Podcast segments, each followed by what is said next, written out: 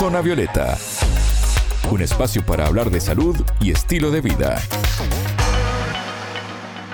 Bienvenidos a Zona Violeta, el programa de Sputnik. Es un gusto recibirlos. Alejandra Patrone los saluda desde Montevideo.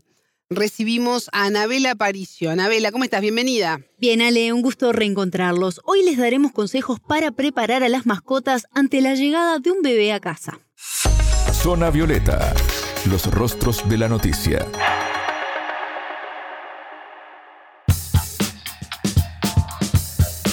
Aunque veamos a nuestras mascotas muy buenas y pensemos que nunca van a hacer nada malo, pero lo cierto es que son animales de costumbres y todo lo que interrumpa su rutina puede afectarlos. ¿Esto es así? Así es, Ale. Cuando llega un niño a la casa hay que ver si el perro es mayor, es cachorro, si es un gato, qué edad tiene ese gato, si están acostumbrados al contacto con los niños, una cantidad de variables que pueden afectar la reacción que tenga el animal. Por eso hablamos con el argentino Juan Manuel Liquindoli, especialista en comportamiento animal y director fundador de Filosofía Animal. Él nos comentó que hay tres momentos claves a la hora de presentar a un niño a una mascota. La previa, el momento en que la madre está por dar a luz o está por llegar el niño si es adoptado, y la presentación del pequeño ante el perro. En el momento previo, esos meses que tenemos, es muy importante ir preparando al perro a cómo va a ser el momento cuando tenga que convivir con el bebé. Los animales tienen una capacidad de adaptarse a los cambios, pero cuanto más progresivos sean esos cambios, más fácil es la gestión, la adaptación de esos cambios para el animal si los cambios los hacemos abruptamente, o sea, si esperamos que llegue el niño para, si por ejemplo el perro vive, duerme con nosotros en la cama, que no hay ningún problema, no está, no está mal que el perro duerma en la cama y eso tiene que ver con las reglas que cada familia tenga. Eh, esto no trae ningún problema de comportamiento y todo esto es un mito. Pero, por ejemplo, supongamos que, que, que duerma nuestro perro en la cama, ¿no? Y nosotros tomamos la decisión que cuando venga el niño a llegar al mundo, no va a dormir más en la cama. Bueno, esto lo tenemos que ir preparando desde antes. No, al día que llegue el bebé, desplazamos al perro, porque esto va a generar frustración, va a generar estrés y además va a estar el perro asociando de manera negativa la llegada del bebé. ¿Se entiende? Entonces, los cambios hay que ir eh, preparándolos paulatinamente meses antes. Meses antes vamos preparando un lugar donde el perro se sienta cómodo para descansar y que se vaya adaptando ¿eh? progresivamente. Entonces, cuando llegue el niño, ya eh, el perro está adaptado. Va a ser igual, veamos la manera de sostenértela cuando llegue el bebé. Va a ser distinta, bueno, vayámosela cambiando progresivamente eh, meses antes. La rutina me refiero fundamentalmente, por ejemplo, a los paseos o a los momentos de juego que vamos a tener con el perro. ¿no? Ir cambiándole para que los cambios no sean abruptos y el perro vaya adaptándose de a poco y cuando llegue el niño a casa pueda no sea algo novedoso, sino que ya hay una adaptación previa y no son todos cambios abruptos y repentinos. Y ese día, el día clave, o días que la madre está internada por dar a luz, o en el caso de adoptantes que van a buscar al pequeño y lo llevan a la casa. Eso es un día de mucha intensidad, el perro puede quedar un tanto relegado porque el foco está en otro lado. ¿Cómo evitar que esto afecte al animal? Así lo explica Liquimnoli si estamos unos días en la clínica, podemos ir llevándole eh, ropita del niño y niña para que la vaya olfateando, para que se vaya familiarizando. Eso es algo que se puede hacer.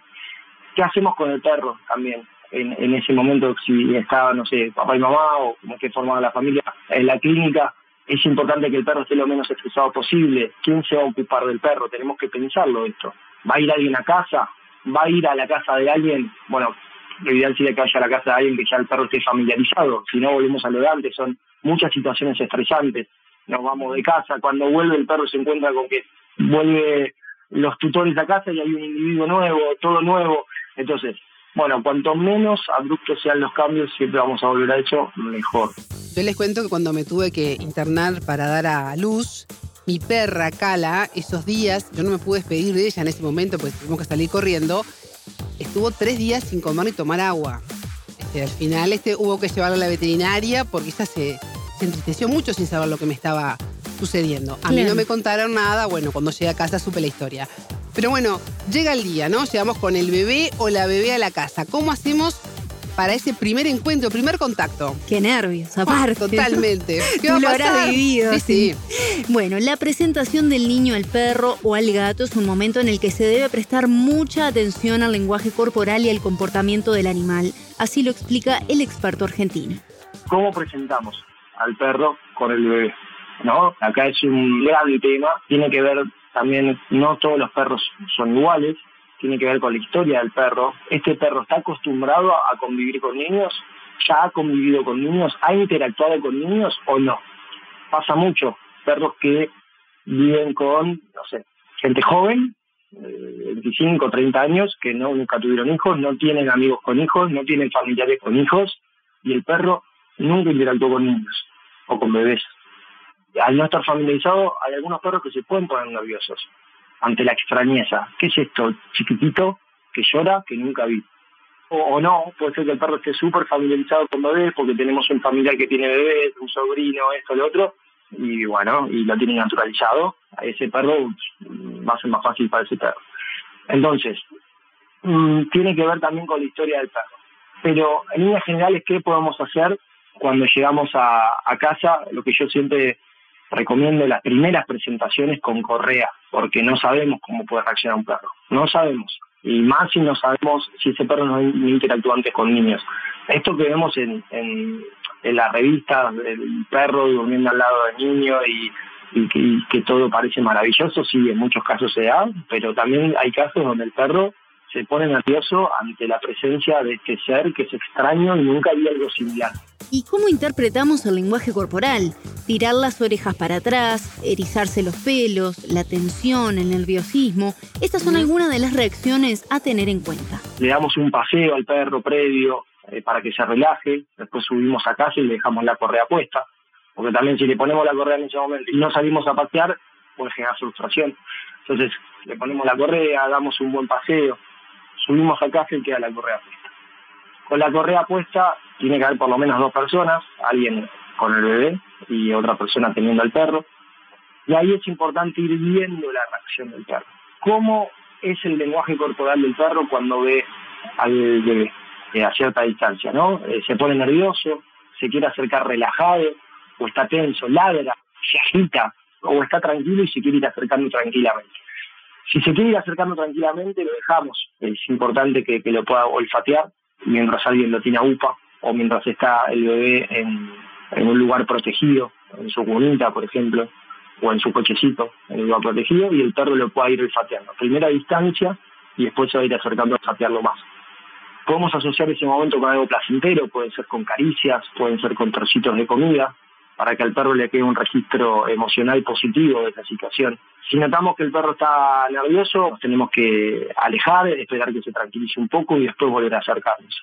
Si notamos que está extremadamente nervioso, hay que consultar con un profesional. Bueno, hablamos mucho de los perros, pero ¿cómo reaccionan los gatos en estas situaciones? Bueno, según Liquindoli, los gatos se estresan aún más que los perros con cambios abruptos y repentinos y por eso es necesario modificar las rutinas muy paulatinamente. Y acá va a ser un cambio importante porque quizás cambien cosas de la rutina del gato y cambien cosas relacionadas con el espacio del gato. Entonces, lo mismo que hablábamos antes, si el gato duerme con nosotros y ahora no va a dormir más, o tenemos pensado que cuando venga el, eh, el bebé no va a dormir más, bueno, tenemos que ir preparándolo de antemano. Entonces, ir preparando un lugar meses antes, donde el gato se sienta confortable, una camita confortable, sus cosas preferidas, y adaptándolo, compartir momentos con él ahí y que se vaya adaptando progresivamente ese lugar. Lo mismo con sus rascadores, sus recursos de preferencia, ir trasladándoselos al lugar donde el gato va a pasar más tiempo. Depende también acá la historia del gato. ¿Este gato tiene experiencia con niñas o no?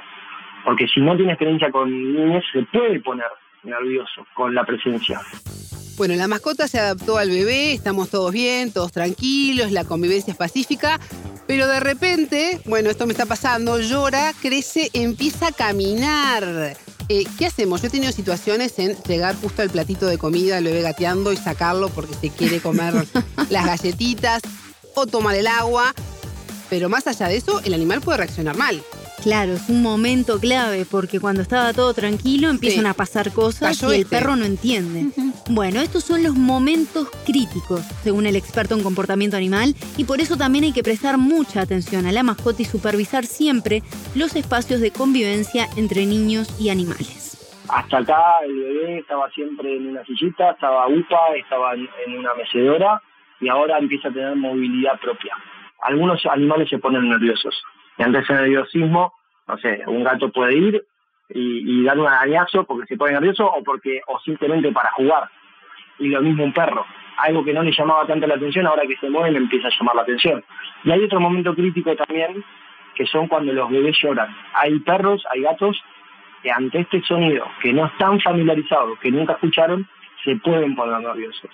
Entonces, lo mismo ahí, hay ejercicios para hacer, sí, se pueden, por ejemplo, asociar positivamente el sonido del bebé a estímulos positivos, con dándole algunos premios, dándole actividades que lo relajen, por ejemplo, de masticación, y esto se va hay un mecanismo que se llama condicionamiento clásico, que va haciendo que el, animal asocie positivamente este sonido que está escuchando y que no se ponga nervioso.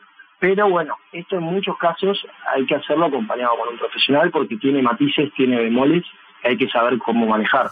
Escuchábamos al experto argentino Juan Manuel Liquindoli, especialista en comportamiento animal, director fundador de Filosofía Animal, quien nos brindó consejos sobre cómo preparar a una mascota ante la llegada de un niño a casa. Sí, muy bueno, se puede. ¿eh? Hay que tomar en cuenta algunas características del animal y del propio niño bebé, pero se puede. Muchas gracias, Anabela. Hasta la próxima. Zona Violeta, desde Montevideo,